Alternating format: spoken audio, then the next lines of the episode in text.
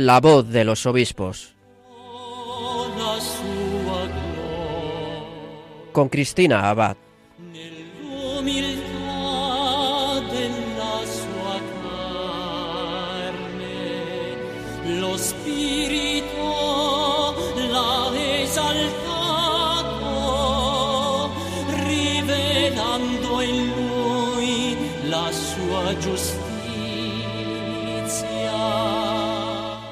Buenas noches, querida familia de Radio María, y muy feliz solemnidad de la Virgen de la Asunción. Un saludo muy cordial de quien les habla, Cristina Abad, en este nuevo programa de la voz de los obispos. Un domingo más, como cada 15 días, nos reunimos aquí, en la emisora de la Virgen, para acercarnos un poco más a nuestros obispos, compartir sus testimonios, la experiencia de su ministerio, sus enseñanzas y sus noticias. Bueno, y en esta noche tan especial, tan de María, ¿cómo vamos a celebrar esta fiesta de la Asunción desde la voz de los obispos? Pues precisamente conociendo el testimonio de un obispo que durante varios años como sacerdote ha estado viviendo en tierra de María, en una tierra en la que la Virgen se apareció anunciando precisamente que era la Inmaculada Concepción. Como algunos estarán adivinando, me estoy refiriendo a la ciudad de Lourdes, en Francia. Allí se encontraba nuestro obispo protagonista de esta noche, custodiando el convento de franciscanos conventuales de San Maximiliano Colbe, cuya fiesta precisamente celebrábamos ayer. Pues allí se encontraba el obispo que tendremos con nosotros esta noche. Él es Monseñor Francisco Javier Bustillo, español concretamente de Pamplona, aunque ya lleva mucho tiempo en Francia y desde hace apenas unos meses es el obispo de Ajaccio en Córcega, allí en Francia. Pues en unos minutos le tendremos con nosotros en este programa especial y aprovechando esta noche en la que tenemos también el corazón puesto en su asunción al cielo, que nos conceda también la gracia de algún día poder estar allí junto a ella.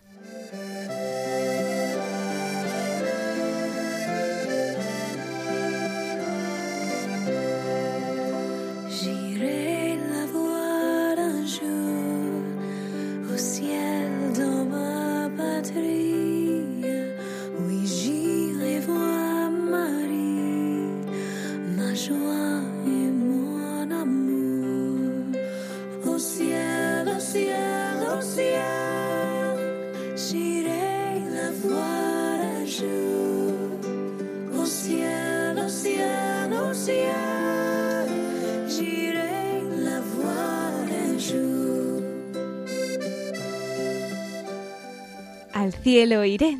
En esta solemnidad de la Asunción, en esta noche en la que la Virgen nos acompaña de un modo especial, ¿verdad? Pues como les anunciaba, tenemos el honor de tener con nosotros a un obispo que está especialmente vinculado a la Virgen, porque además de su historia personal, de la que esta noche compartirá con nosotros algunos detalles, pues como decíamos, ha tenido la gracia de estar durante unos años en Lourdes como guardián del convento de San Maximiliano Colbe, el loco de la Inmaculada, como le llamaban, y que precisamente entregó su vida como mártir de la caridad en Auschwitz un 14 de agosto de 1941, en la víspera de la Asunción. Justo ayer celebrábamos el 80 aniversario de su martirio. Como ven, la providencia lo dispone todo de la mejor manera. Y esta noche ha querido que uno de sus discípulos franciscanos nos acompañe esta noche. Monseñor Francisco Javier Bustillo, obispo de Ajaccio en Córcega desde hace solo unos meses, desde el pasado 13 de junio. El nombramiento del Papa Francisco lo recibió el pasado 11 de mayo, en el mes de María. Como adelantábamos, él es de Pamplona, allí nació un 23 de noviembre de 1968, ingresó en el Seminario Menor de Baztán, inició el postulantado en la Orden de los Franciscanos Conventuales en Padua, en Italia, donde completó sus estudios filosóficos y teológicos en el Instituto Teológico San Antonio. Obtuvo la licenciatura en Teología en el Instituto Católico de Toulouse en 1997. Fue ordenado sacerdote el 10 de septiembre de 1994 y ese mismo año fundó el convento San Buenaventura en Narbona, en Francia. Entre otros cargos, Monseñor Bustillo ha sido guardián de la comunidad franciscana de Narbona, párroco de San Buenaventura en Narbona también, custodio provincial de Francia y Bélgica, miembro del Consejo Episcopal de la Diócesis de Carcasona y Narbona, vicario episcopal para Narbona Corbiers, delegado para nuevos movimientos de espiritualidad y para el diálogo interreligioso, Desde 2018 hasta su nombramiento ha sido guardián del convento de San Maximiliano Colben Lourdes, como decíamos, y delegado episcopal para el Santuario de Lourdes y para la protección de menores desde el año pasado. Además, ha sido miembro del Consejo Episcopal de la Diócesis de Tarbes, en Lourdes. Y bueno, yo creo que sin más dilación, pues vamos a trasladarnos hasta Francia para dar la bienvenida a Monseñor Francisco Javier Bustillo, obispo de Ajaccio. Muy buenas noches y bienvenido a la voz de los obispos. Saludo a todos los oyentes y con mucho gusto. Bueno, pues está bien reciente todavía la celebración de, su ordenación episcopal. Además, la providencia le destinó pues una fecha como muy franciscana, ¿no? En la fiesta de San Antonio de Padua. En fin, no sé si quiere contarnos, aunque todavía es un poquito pronto, pero al menos pues cómo está viviendo este primer tiempo como obispo, como pastor en esta nueva encomienda, ¿no? Que le ha hecho la Iglesia. Estoy eh, descubriendo la diócesis, los sacerdotes, los diáconos, los fieles, la realidad que no conocía. Yo he vivido siempre en la parte continental de Francia, sobre todo en la zona del Mediterráneo de l'Aude, la diócesis de Carcassonne y Narbona, y en Tarbes y Lourdes. Pero esta zona de Ajaccio no conocía para nada, ni Córcega. Lo que sabía es que es una realidad bastante religiosa y lo estoy, lo estoy notando y lo estoy viendo. En Francia, con la laicidad y con una cierta historia, pues bueno, hay una cierta mm, distancia, incluso hostilidad en ciertos lugares con la religión. En cambio, aquí, al ser una isla y al tener una tradición franciscana muy potente, pues bueno, me doy cuenta que hay mucha, mucha amabilidad y mucha benevolencia con, eh, con el obispo, con los sacerdotes y con la iglesia. Así que mi primer mes es ver, descubrir Luego tendré tiempo para actuar y para mm, vivir la misión. Pero por el momento veo, estoy viendo si quiere acercarnos un poquito más pues a ese rebaño ¿no? que el Señor le ha encomendado. Nuestros oyentes de aquí de la voz de los obispos, me parece que es la primera vez que tienen la oportunidad de escuchar no solamente a un obispo eh, español en Francia, sino también lo que supone ese ministerio episcopal desde Francia. ¿no? Entonces ya nos ha dicho que es un poquito diferente a lo que nosotros estamos percibiendo aquí en España. Desgraciadamente nos llegan noticias a veces pues duras, incluso de persecución religiosa, ¿no? Pero es también pues alentador esa imagen que usted nos describe ahora y desde luego una esperanza para todos nosotros, ¿no? ¿Qué nos puede contar? Sí, bueno, la realidad es que Francia, como conocen, es una realidad particular, porque es una historia después de la Revolución, eh, con la ley de 1905 de separación del Estado y de, de, las iglesias, porque también estaban los protestantes y los ortodoxos. Bueno, entonces tiene un pasado bastante peculiar en el que a veces ha habido mucha hostilidad hacia la Iglesia. Entonces, vivimos en un contexto en el que hay todavía de la parte del Estado, porque se dice que Francia es un país laico. No, Francia es un país secularizado. El Estado es laico, pero no la nación. La nación tiene raíces cristianas. En todas las ciudades hay una iglesia, hay la calle de, de Cordelier, la calle de los franciscanos, la calle de las carmelitas. Es decir, hay una tradición cristiana.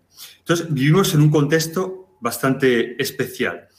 En la zona en la que vivo yo, por hecho de ser una isla, ha habido menos hostilidad ideológica. Y lo veo, yo lo veo, vi las dificultades que tuve con las autoridades civiles, por ejemplo, en, las zonas que viví. En cambio, aquí, eh, en mi ordenación episcopal, están todas las autoridades, de derechas, de izquierdas, de todo, estaba en la ordenación. O sea que quiere decir que hay una, bueno, que es un contexto eh, bastante particular. La diócesis no es muy grande, tiene 350.000 habitantes. Son dos provincias, la provincia del norte de Córcega y la provincia del sur, con dos ciudades grandes que son Ajaccio en el sur y Bastia en el norte. La población es, es sobre todo católica. El 95% de la población es católica. No todos son practicantes, pero lo interesante es que tiene una cultura por el canto, desde el siglo XIII y XIV, por el canto y por las tradiciones, muy cristiana. O sea que hay mucho respeto por los sacerdotes, por la iglesia. El domingo pasado, por ejemplo, me encontré haciendo una procesión, cosa que en, Francia, o sea, en Francia, en el continente no se puede hacer. Una procesión, el obispo con mitria, con báculo, con la capa, en medio de la calle, con el alcalde, con el diputado, o sea que que son bastante originales de verlos aquí. Así que yo creo que tengo un, reto que es interesante, es, el reto y la misión del obispo. No es solo la gestión o la logística, aunque hay que ser siempre responsable, pero yo creo que tengo que, mi misión principal es de amar a este pueblo. No le conocía, yo no he postulado para ser obispo aquí, el Papa me ha mandado, así que hoy estoy aquí, he dicho que sí, y cuando digo que sí, tengo que asumir con alegría y compasión este sí. Así que mi vida tiene que ser dar lo mejor de mí mismo a las personas eh, y a los fieles de esta diócesis e intentar ver, sacar y celebrar lo que cada uno tiene mejor en esta diócesis. Qué bonito escucharle, don Francisco Javier, al decir que ha dado su sí, ¿no? Como la Virgen María. Eh, lo que no sé, pues es en el momento en que usted recibe esa eh, noticia, ¿no? De que el Papa le ha escogido para este ministerio, pues qué sentimientos afloran en su corazón antes de pronunciar ese sí. Bueno, fue bastante, bastante extraño porque, bueno, no estuve muy sorprendido porque ya algunos obispos, si alguna señora de una cierta edad te encuentras simpático y te dice, tú serás obispo, dices, ah, bueno, gracias señora, muy, muy maja, muy amable, muy, me quiere mucho, pero bueno, quizá no conoce las articulaciones de la, eh, de la gestión eclesiástica. Bueno, pero cuando los obispos te lo dicen, y, desde hace tres años algunos obispos me decían, François, me lo dijeron aquí, si, si, te dicen di que sí, necesitamos también un franciscano en la conferencia episcopal, eh, no tengas miedo, estamos contigo. Bueno, o sea que la amenaza ya era un poco más encarnada.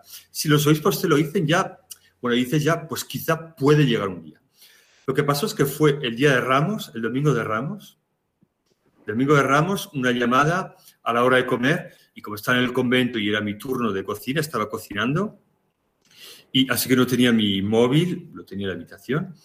Y cuando llegué a mi habitación, después de, como era mi turno, así que preparé la comida, fregar y todo, cuando la cocina ya estaba limpia, llegué a la habitación y tenía una llamada del nuncio apostólico.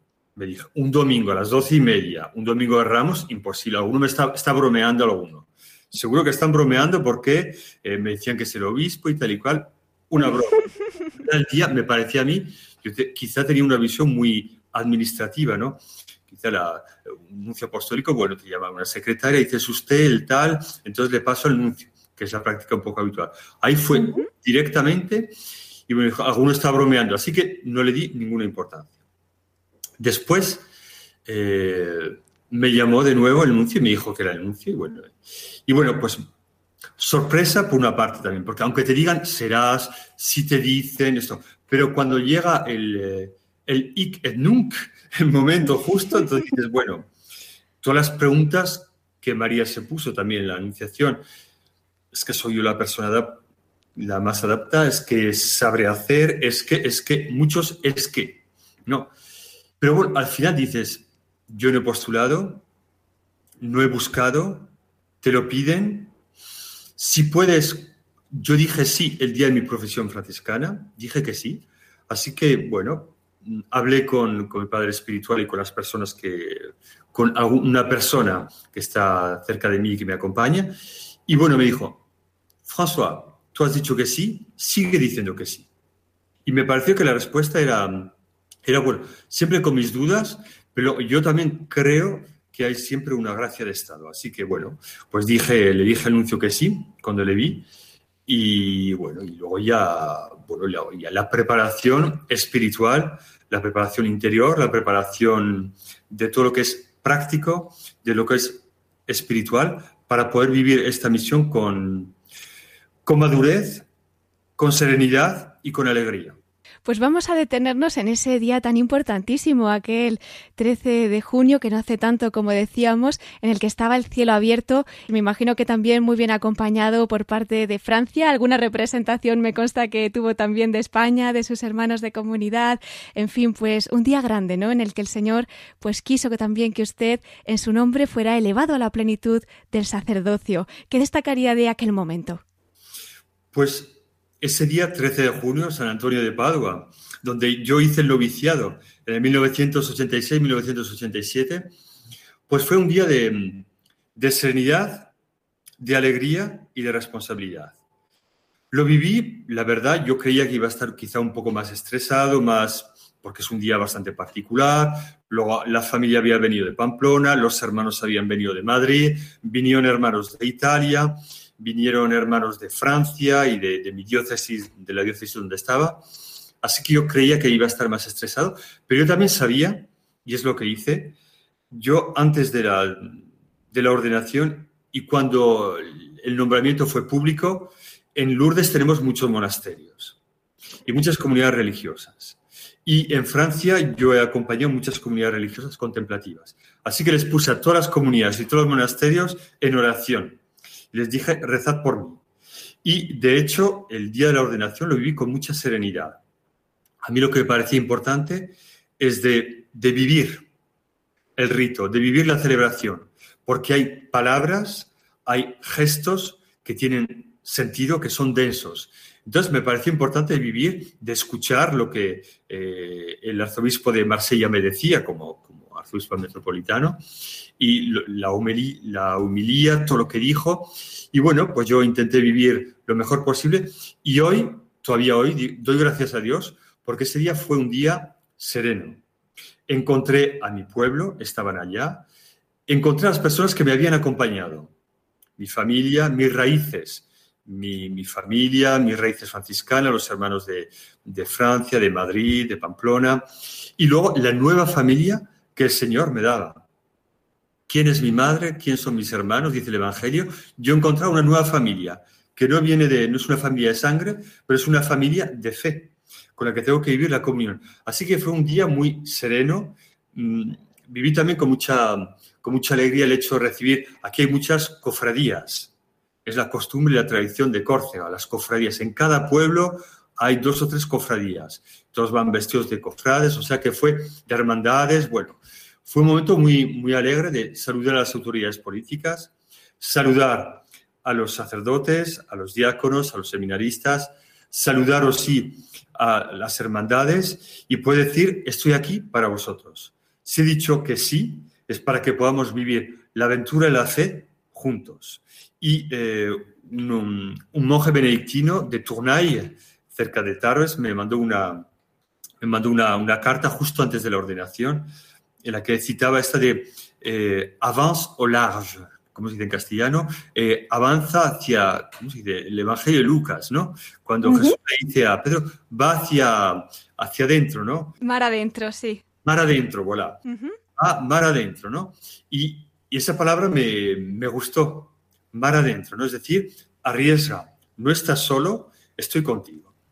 Y además estoy en una isla, así que tuve que atravesar para vivir ese mar adentro con una nueva realidad, una buena aventura. Pues sí, una aventura de la que yo creo que ya nuestros oyentes de Radio María quieren formar parte, porque esa familia también se está ampliando en estos momentos a muchos rincones de la Tierra, en todos los continentes. Puede ser que ahora mismo tenga algún oyente que estará rezando por su ministerio y por esa nueva misión. Así que, como dice usted, el Señor le da una nueva familia y seguimos ampliando esta familia también a través de Radio María. Eh, don Francisco Javier, me imagino que esa familia también ya se amplió mucho en Lourdes, además a nivel internacional. Eh, personalmente me hace muchísima ilusión tener en este programa pues a un obispo que ha estado tan cerca, tan cerca de un sitio tan bendecido durante esos años, ¿no? Allí, desde el convento de San Maximiliano Colbe, en fin, pues durante esa etapa que ha estado tan cerquita de la Virgen, cuéntenos, cuéntenos cómo han sido esos años. Pues sí, pues yo tuve ya mm, un ministerio de 12 años como provincial, los franciscanos de Francia y Bélgica, y 13 años también que estuve también como, como vicario episcopal. Así que al provincial que me, que me sucedió, yo le dije, eh, mándame donde creas que mi presencia puede ser necesaria. Así que me, me, propuso Lourdes. Y Lourdes es un lugar muy especial también porque fui ordenado diácono en Tarbes y mi primera misa como diácono la, la, la viví en Lourdes, en la gruta.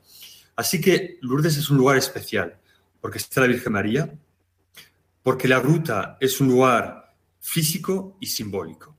Pero lo he vivido en un tiempo especial, porque viví un año y medio con normalidad, pues con los peregrinos, con los movimientos, con, con las celebraciones, las confesiones y todo, y luego tuvimos la pandemia, esta crisis sanitaria, así que durante un año y medio, pues vivimos con una, una cierta soledad. no había muchos peregrinos, porque no se podía, no podía haber movimiento físico en, en, Francia ni con el extranjero, sobre todo con los italianos y los españoles, que están los que más cerca.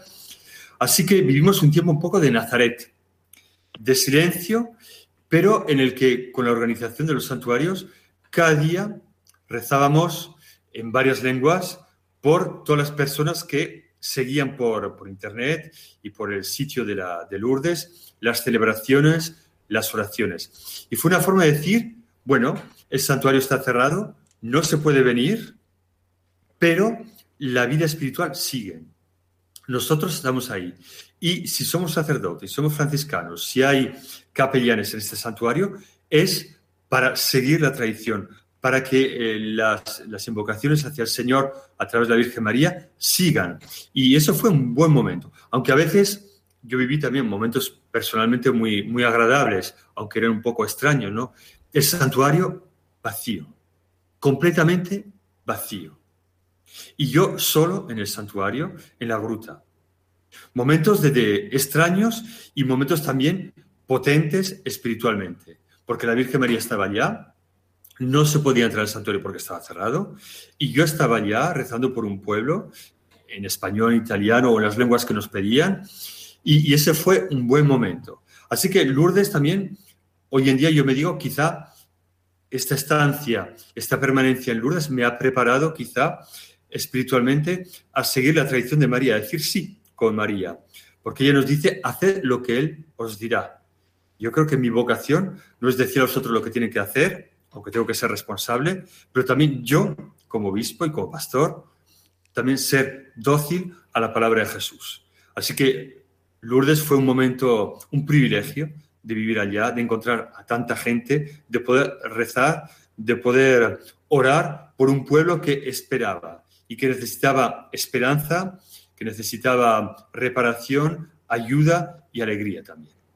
Pues realmente es un consuelo para todos nosotros, porque estoy recordando ahora mismo, pues, el año pasado, ¿no? Cuando llegaban esas imágenes, esas fotos, y es verdad que desde fuera, pues no podíamos evitar tener algo de pena, ¿no? De ver ese santuario tan querido, pues sin peregrinos, vacío, y en cambio qué bonita esa perspectiva que usted también nos ha pintado, ¿no? Ese Nazaret y el saber que estaban allí ustedes rezando por el mundo entero, tan aferrados allí bajo el manto de la Santísima Virgen. Bueno, en el cielo sabremos el fruto de esa oración y cuántas gracias les tenemos que dar, sin duda. Don Francisco Javier, y concretamente allí en la misión que tenían ustedes en su convento franciscano, eh, los que tuvimos el regalo además de haberlo podido visitar, ¿verdad? Con esa exposición antes de la pandemia, claro, luego me imagino que ya todo con las medidas, pero bueno, pues en las que se podía también participar de ese amor de San Maximiliano Colbe por la Virgen María, allí en ese rinconcito que tenían eh, ya al llegar había pues ese cuadro no de la Santísima Virgen y uno se introducía pues un poco en ese amor que tenía San Maximiliano Colbe por la Inmaculada. Yo creo que él desde el cielo pues está contentísimo no de tener allí esa misión con ustedes. ¿Qué nos puede comentar de, esa misión en concreto? Pues esa misión me parece que es muy importante porque se hace en un lugar mariano, en Lourdes. Y San Maximiliano Colbe, cuando vino a Francia en 1930, eh, fue a tres lugares. A París, la Rue du Bac, porque tenía mucha devoción a la Virgen María, la, la medalla milagrosa. Fue a, Santa Teresa de Lisieux, ella fue a visitar a, su, a, su santa, a una de sus santas preferidas, y luego a Lourdes y en Lourdes también estuvo allá. Entonces, nosotros intentamos dar una continuidad misionera y de pasión por la Virgen María y con el espíritu franciscano. Maximiliano Colbe decía, solo el amor es una fuerza de creación. Y yo creo que en una, en una sociedad secularizada como la sociedad francesa, pues es importante que, que nos centremos sobre lo, lo esencial.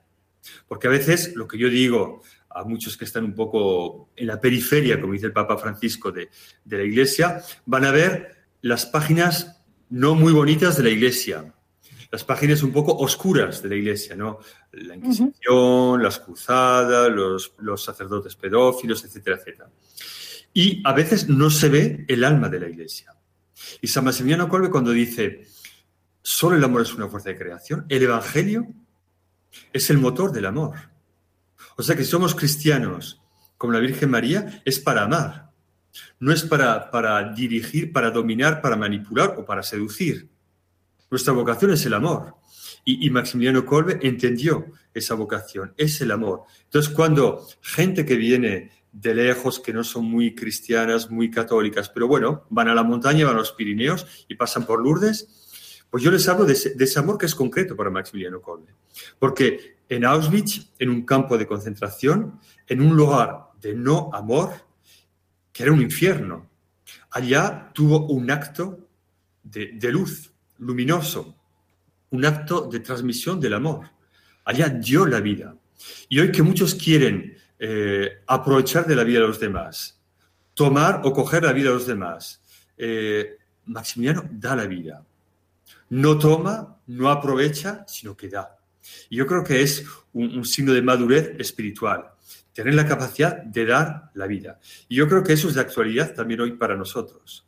Nosotros no tenemos que ser cristianos solo para, para decir somos los más fuertes, los más, los más, los más, los más, sino que tenemos que amar y dar la vida. Y yo creo que, eh, que si damos la vida, somos un signo para la sociedad.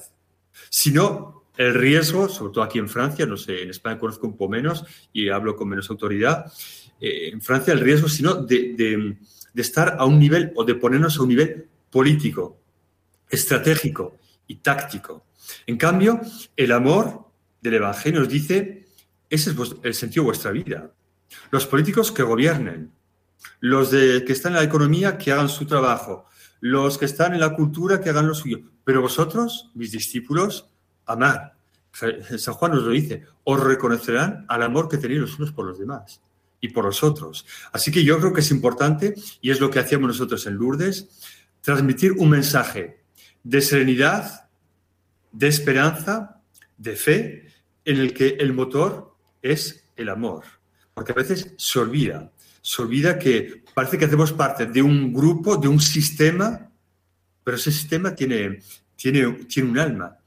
Y ese sistema, o esa, esa realidad, esa familia, como decíamos antes, es la iglesia. Y la iglesia está llamada a amar. Amar a los unos a los otros y amar a vuestros enemigos. Mateo 5:44. Una, una palabra súper exigente y que, que, va más allá de las fronteras naturales, habituales, eh, conformistas, amar al enemigo. No estamos en la, época, en la época de los estoicos que decían ama y soporta. No, no, Jesús dice ama. Eh, los estoicos decían soportar al enemigo, Jesús dice ama, es decir, un verbo activo, exigente. Y con nuestro amor no podemos ir muy lejos, porque nuestro amor está herido, es pequeño, es flojo. Pero con el amor de Jesús vamos lejos. Y yo creo que es lo bonito que podemos transmitir. En una sociedad como la nuestra, sobre todo en Francia, hay que dejar lo que es periférico, lo que es un poco eh, superficial, artificial o, o cosmético, y hay que ir a lo esencial. Y lo esencial es el Evangelio. Nuestra vida es el Evangelio. Pues desde luego eh, una gran oportunidad los peregrinos que en Lourdes pudieron participar de ese amor que ustedes desde allí también entregan, eh, dan testimonio como el que usted nos ha explicado. Se están retomando las peregrinaciones. No sé ahora mismo si se podrá visitar la exposición eh, donde se puede ver pues esa participación de San Maximiliano, ¿no? De ese amor que usted también nos ha explicado a la Virgen y ese dar la vida por el Evangelio, ese solo el amor crea. O hay que esperar un poquito más porque como hay tantos peregrinos que estarán yendo por allí por preguntar. Sí, sí, ya está abierto, ya pueden ir. Ah, no hay bien. ningún problema. Es más, Perfecto. Sería, una, sería un gozo para la comunidad de poder acoger a los peregrinos, porque ahí damos la medalla milagrosa, que es lo que San Maximiliano Colbe quería también, que se pueda transmitir un signo súper sencillo, pero potente también, porque es la presencia y la, la, presencia de María, y ese signo nos, nos recuerda que no estamos solos, porque el miedo ancestral del ser humano es la soledad y el miedo de estar así, de ser eh, rejeté, ya no me viene el castellano. Rejeté es cuando, estás, cuando uno está excluido, ¿no? Y justamente el hecho de tener una presencia de María, una presencia de Jesús, nos dice, no estáis solos, no estáis solos, estoy con vosotros, os acompaño. No tengáis miedo, como decía Jesús, ir hacia adelante. No os dejo huérfano, dice Jesús en el Evangelio de Juan y estaré con vosotros hasta el fin del mundo, dice la conclusión del Evangelio de Mateo. Eso, eso es bonito, ¿no? Es saber que no obstante nuestros miedos, nuestras a veces somos lentos, pero bueno, el Señor está ahí, nos acompaña. Y yo creo que Lourdes, esa presencia de la Virgen María, esa estampita sencilla de la, de la Virgen Milagrosa, nos dice, no estás solo, este es un signo, así que va hacia adelante, camina, y qué importante ese mensaje para estos momentos, ¿verdad? En los que tantas personas, pues desgraciadamente, con esto de la pandemia, tienen tanto sufrimiento, eh, han perdido muchos seres queridos, están tan solos. Recordamos con estas palabras que efectivamente no estamos solos, el Señor nos acompaña y si es de la mano de María, pues ¿qué más podemos pedir? Pues invitamos entonces a los peregrinos que vayan a ir a Lourdes o que estén por allí si están escuchando, pues que también pasen, no está muy lejos, ¿verdad? Esta exposición donde pueden recibir también ese mensaje colviano, creo que tienen allí la reliquia de San Maximiliano también, y llevarse consigo pues ese regalazo. Usted nos ha dicho que es muy potente la medalla milagrosa, tan potente que San Maximiliano le llamaba las balas, ¿verdad? Y en este tiempo en el que también pues necesitamos esa protección y ese escudo de la Virgen, yo creo que mejor regalo de Lourdes no se podrán llevar. Eh, don Francisco Javier, ¿nos recuerda la calle en la que está por si alguno después tiene que buscar este lugar? Pues está al lado del Cachot, cuando se va a Lourdes hay lugares que son obligatorios. Es parte de la peregrinación. El Cachot, el Cachot es el lugar donde Bernardita Subirus vivió. Entonces, es la calle Rue de Petit Fossé, al lado del Cachot, en la zona del castillo, en la zona alta de la ciudad. Tomamos nota. De todas maneras, eh, además de este lugar tan, tan especial, ¿no? Del que hemos hablado en Lourdes, como ya nos ha dicho, pues en Francia ha habido otros sitios en los que el Señor también pues le ha encomendado una misión muy especial. Quería detenerme también en Narbona, ¿no? Porque yo creo que merece la pena que nos cuente, pues, cómo allí el Señor también le ha llamado y en determinadas ocasiones, como en el convento de San Buenaventura, pues también ha tenido que decir que sí. Pues sí, eh, en Narbona yo empecé como ministerio. Cuando era joven, con 25 años, después de la ordenación en mi pueblo, en Navarra, pues viví mi ministerio en Narbona, que es una zona que a mí me gustaba mucho porque hay muchos retos. Es una zona que había una práctica de 1%, casi nula. Eh, políticamente eh, era muy hostil a la religión. Eh, había muchos españoles republicanos que eran hostiles a la, tradición cristiana, luego los políticos muy hostiles eh, por motivos ideológicos, había muchos masones, o sea que era una zona muy, muy estimulante, porque la práctica era bajísima, 1%.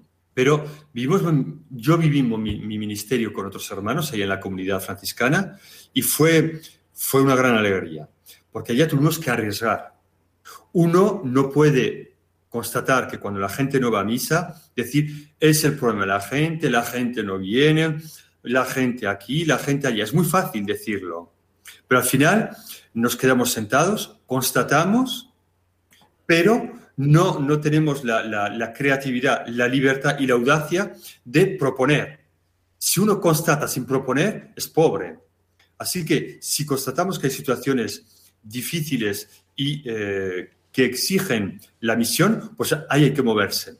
Hay que, hay que resucitar eh, la creatividad, la libertad y decirse qué podemos hacer. No solo decir es la culpa de la gente que no viene, pero ¿qué hacemos nosotros para que la gente venga? Y no se trata tampoco de crear una especie de operación seducción para que la gente venga porque nosotros somos mejores, pero decir cómo nuestro mensaje, por nuestra vida, por lo que comunicamos y lo que decimos, pues suscita una, un movimiento interior en la gente.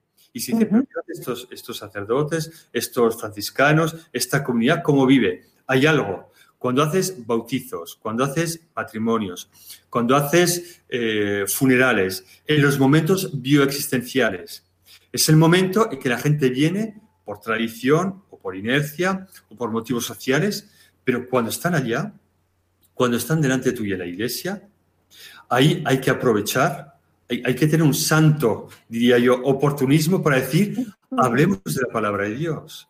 No para culpabilizar, sino para decir quiénes somos, lo que creemos, lo que vivimos y lo que podemos vivir juntos, como hermanos, ¿no?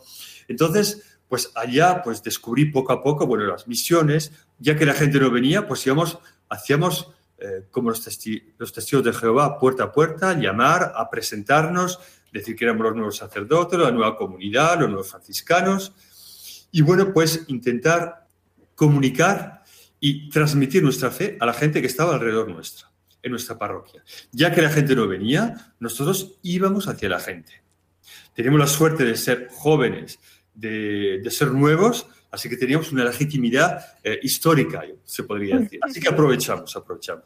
Y fue un momento muy, bueno, allí viví 24 años y eh, tuve varias responsabilidades, pero tuve la, la, suerte de construir una comunidad con, con los seglares, con los laicos, que nos ayudaban a la preparación de bautismo, de matrimonios, el catecismo, todo. Hicimos todo con los seglares.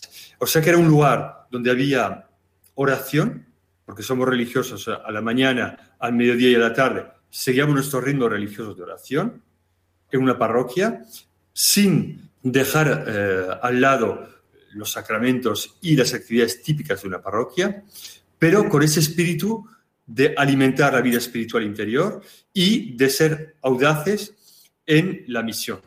Y bueno, allí aprendí el contacto con la gente, el respeto de la gente. No se trata, como decía antes, solo de dominar y decir, venir a la misa porque nosotros somos los mejores. Nosotros, no, pero decir, ¿qué está viviendo la gente? ¿Qué están viviendo? ¿Qué conozco yo de esas personas? Yo no puedo tener una, una relación em, básica de proselitismo. Primero tengo que respetar qué está viviendo esa persona. Quizá no viene a la iglesia, pero quizá tiene un recorrido afectivo, eh, espiritual, eh, profesional, físico, difícil. Quizá esa persona está viviendo sus luchas, sus combates que yo no conozco. Tengo que respetar. Así que yo, a mí me parece muy justo escuchar a las personas, aunque quizá al principio se quejan o dicen yo no estoy de acuerdo con la iglesia, con esto, con esto, con esto. Hay que dejarles hablar, pero luego ellos quizá dicen lo que no les interesa o lo, que no les gusta de la iglesia y muchas veces ven el aspecto institucional. Y luego yo, y creo que es la misión del misionero, es decir, lo que alimenta mi vida, lo que da un sentido a mi vida, Jesús y el Evangelio. Y ahí es un terreno en el que nos encontramos. Un terreno interesante. Pero cuando hablas de amar los unos a los otros, perdonad, eh, no juzguéis, no condenéis, eh, son palabras potentes que, pueden revolucionar y cambiar el mundo. Y cuando algunas personas escuchan por la primera vez esas palabras, pues dicen, así, ¿Ah, eso dice la iglesia. Entonces, pues eso es la misión. Así que en Narbona viví ese tiempo en el que también con las autoridades políticas y civiles pasamos de la hostilidad a la amistad. Fíjese usted, hay algunos comunistas, otros socialistas, algunos masones y tal, pero para mi ordenación todos me mandaron un mensaje. Eso quiere decir que hubo un camino. No van a misa todos los domingos, pero por lo menos no son hostiles hacia la iglesia. Y yo creo que el Señor es bueno y trabaja a cada corazón como dice San Juan eh, en el capítulo 5 y 17, me parece, que dice, mi Padre trabaja siempre, a su manera, trabaja el corazón del hombre. ¿Cómo está trabajando incluso en esa persona que es hostil, en esa persona que es distante? El Señor trabaja. Y hoy en día lo que le decía yo a mis señoras, les decía, sed muy castas en el juicio, porque les decía en la parroquia, nosotros vamos a misa, somos las mejores, y digo, hoy estáis aquí, igual dentro de cinco años, ¿dónde estáis?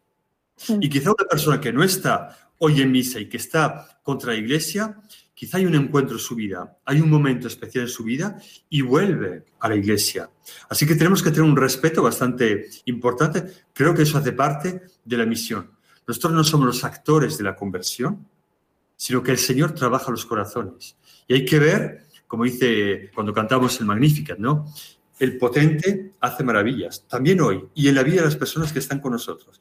Y eso para mí, Narbona fue eso, ver al potente, a nuestro Dios, hacer maravillas en la vida de las personas. Efectivamente, como dice, cuando vemos eh, cada acontecimiento, ¿no? Con esos ojos, con esa mirada del buen pastor, pues reconocemos esa tierra de misión, esas almas que el Señor nos pone delante y estoy convencida de que con lo que nos está contando, la siembra va a dar mucho, mucho fruto. Bueno, pues yo creo que es momento de invitar a nuestros oyentes a que se recojan un poquito en oración precisamente para que también nosotros, ¿no? desde nuestra pequeña misión que el Señor nos haya puesto, algunos estarán en la cama de un hospital, otros a lo mejor entre las rejas de una prisión, otros en el coche y quizá pues muchos de vacaciones, pues vamos a rezar, vamos a rezar por estas intenciones que usted nos está planteando, ¿no? Tantas personas, eh, sean de donde sean, y que están esperando ese mensaje de amor del Señor. Eh, Monseñor Francisco Javier Bustillo, obispo de Ayacho en Córcega, volvemos enseguida con usted para continuar aquí en La Voz de los Obispos.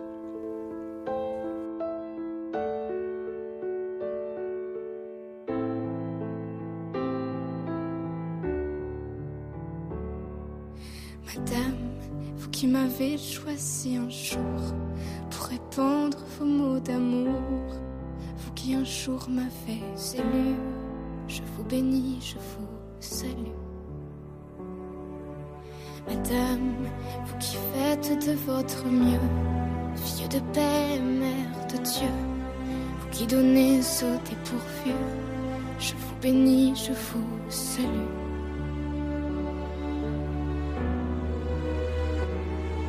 Madame, dont le cœur brûle comme une flamme avec l'amour pour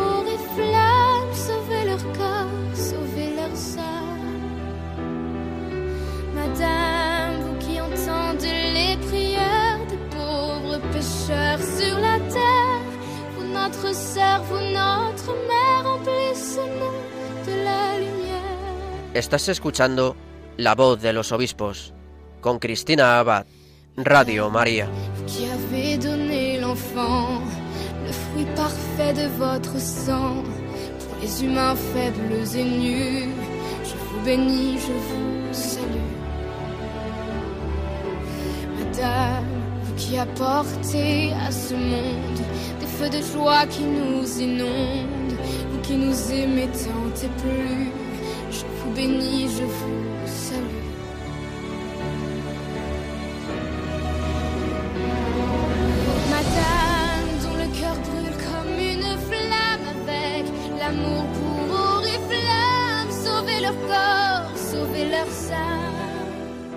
Pues con esta canción dedicada a la Virgen, Madame, mi señora, cantada por el personaje de Santa Bernadette en el musical de Lourdes, le recordamos que esta noche, en la que aún estamos celebrando la solemnidad de la Asunción, Precisamente hemos tenido con nosotros a un obispo que cuando el pasado mes de mayo recibió la noticia de que había sido nombrado por el Papa Francisco para pastorear la diócesis francesa de Ajaccio, era el guardián del convento de San Maximiliano Colbe de Lourdes.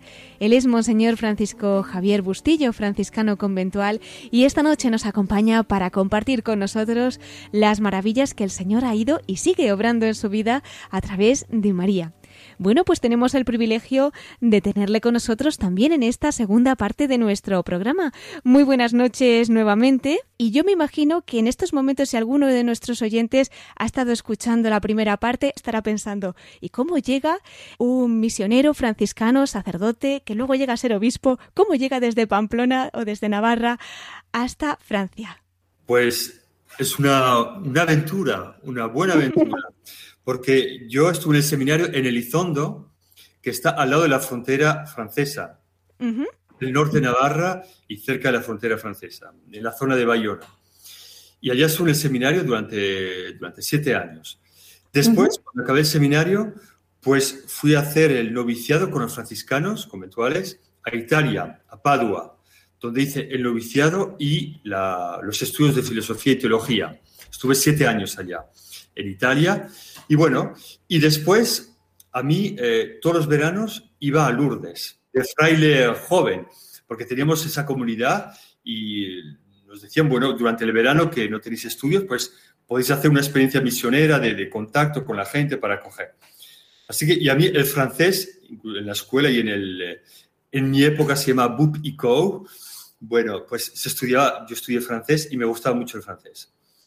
Entonces, bueno, pues viví esa experiencia y cuando, cuando acabé la teología en Italia, el general de la orden me dijo, queremos hacer una nueva comunidad en Francia, porque la situación es muy frágil, la sociedad es muy secularizada y hay retos. Entonces habría que empezar por lo esencial.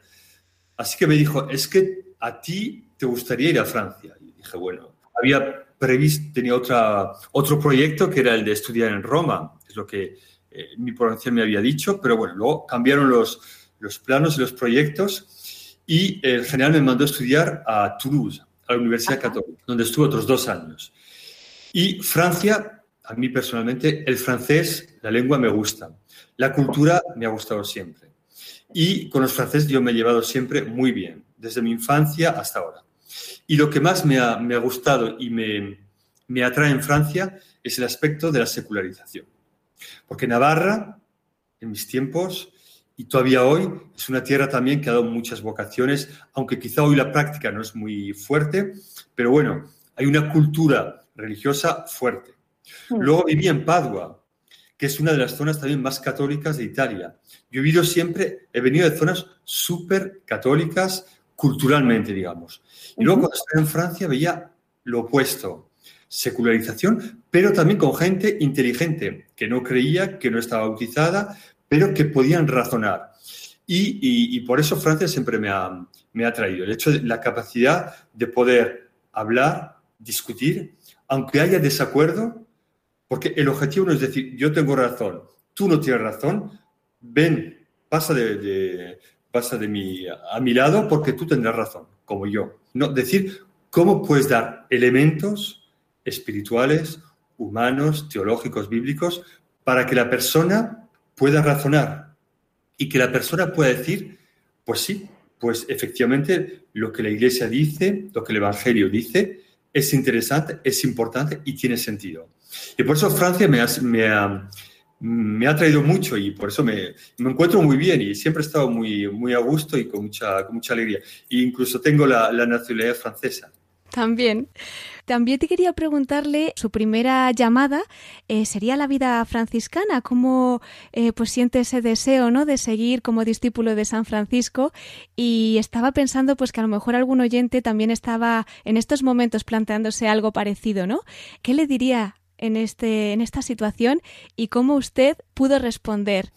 Sí, mi vocación, la vocación a la que yo respondí eh, en mi infancia y adolescencia fue la de ser franciscano. Esa es mi alegría y el, sentido de mi vida. Para mí lo que Francisco de Asís vivió eh, con el sentido de la interioridad, el sentido de la fraternidad, el sentido de la misión, de la pobreza, tiene sentido. Y viviendo el espíritu de San Francisco, ayer y hoy, yo creo que vives algo de profético en una sociedad y una iglesia como la nuestra. Entonces, el, el espíritu de San Francisco, su carisma, no es anacrónico, tiene sentido hoy. lo que yo no había previsto y proyectado en mi futuro es de ser obispo. Entonces, cuando eres obispo, yo soy el único obispo franciscano del episcopado francés. cuando los obispos me mandaron, yo conocía a varios, y me mandaron los mensajes de felicitación, por lo menos unos 10 o 12 me dijeron por fin tenemos un obispo franciscano. ¿Ah, por fin tenemos un obispo franciscano.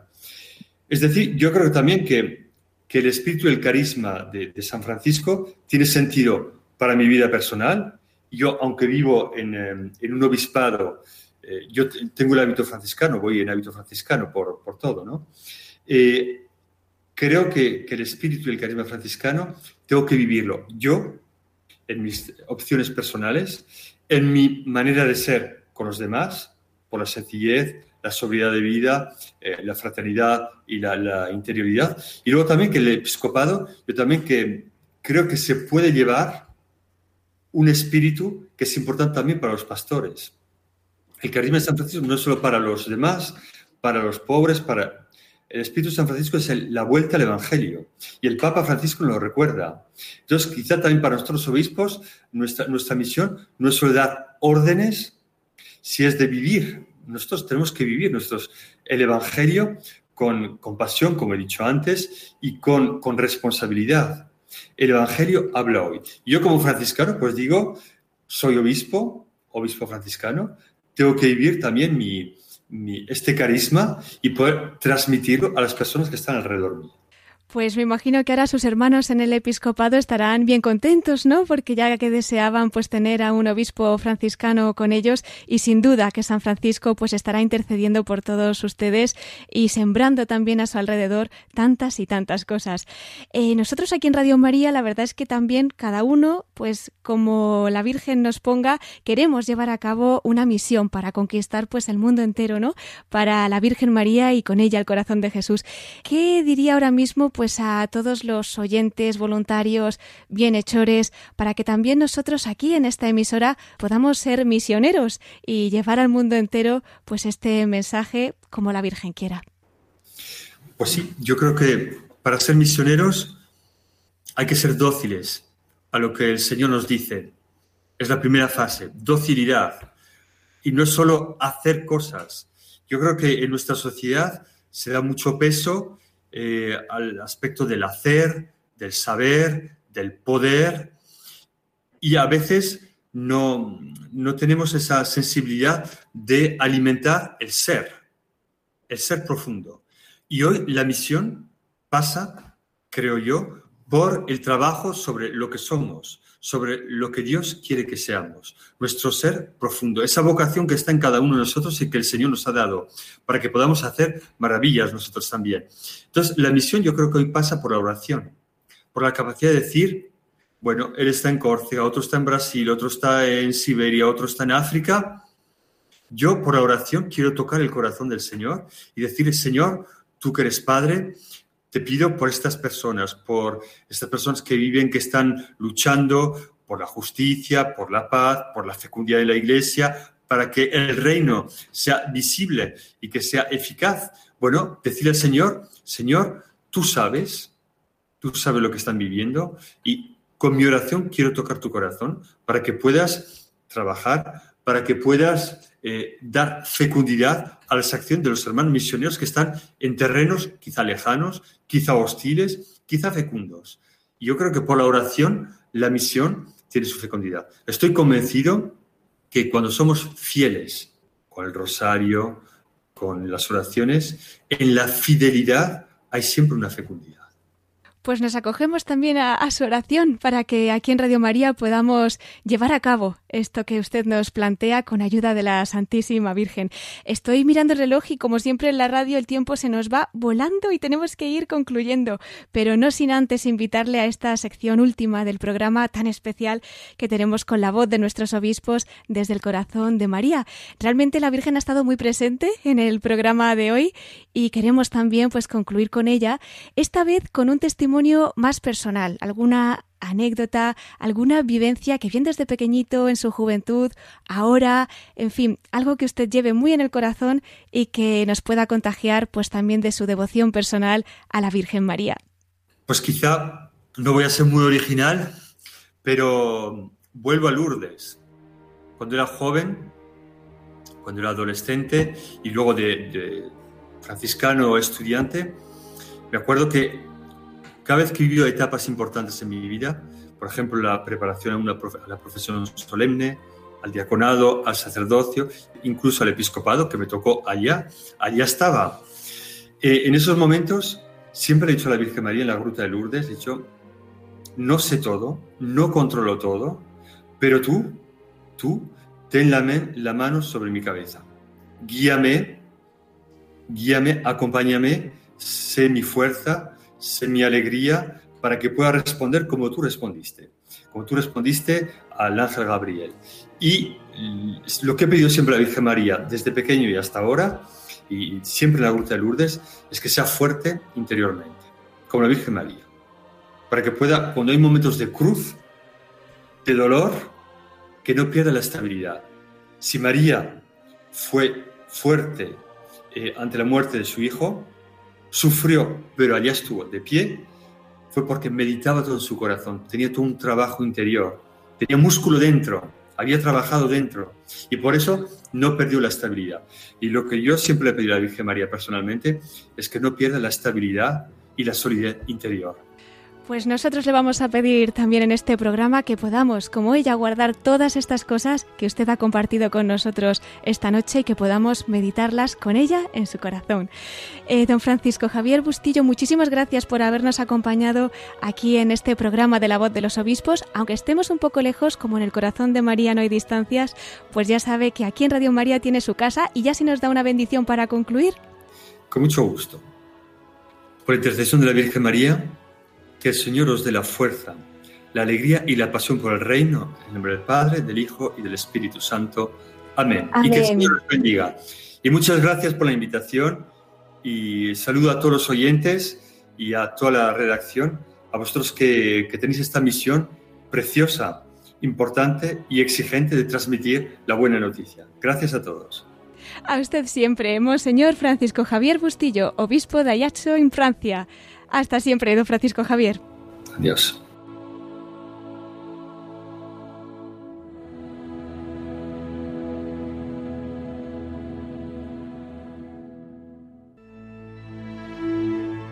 Y queridos oyentes, el tiempo pasa volando y tenemos que despedirnos ya. Les recuerdo que pueden encontrar este y todos nuestros programas en el podcast de nuestra página web en radiomaria.es. También los pueden pedir llamando al teléfono 91 822 8010 a través de la página web en radiomaria.es en el apartado de pedidos de programas o bien por correo electrónico en pedidos de programas. Concluimos así el programa especial de esta noche en la solemnidad de la Virgen de la Asunción, en el que hemos tenido el privilegio de entrevistar a Monseñor Francisco Javier Bustillo, español, franciscano conventual y que desde el mes de junio está al frente de la diócesis de Ajaccio, en Córcega. Además de compartir con nosotros cómo está viviendo estos primeros meses como obispo, entre otras cosas, pues él nos ha acercado a la Santísima Virgen a partir de su experiencia como guardián del convento de San Maximiliano Colvin Lourdes y también, como no, de su testimonio de vida. Pues una vez más, gracias, don Francisco Javier. Quiero también agradecer muy especialmente la colaboración de Fray Jesús Mari Jiménez, franciscano conventual, párroco de Nuestra Señora del Rosario en Batán, en Madrid, hermano de orden y de patria chica de Monseñor Bustillo. Gracias también a ti, Miquel Bordas, hoy nos acompañas al margen de los micrófonos y, como no, a todos ustedes. Les espero en nuestro próximo programa a la misma hora, a las 9 de la noche, a las 8 en Canarias. Ahora les dejamos con más noticias en el informativo de Radio María. Se despide Cristina Abad deseándoles que sigan pasando un feliz verano y una santa noche de la Asunción con María.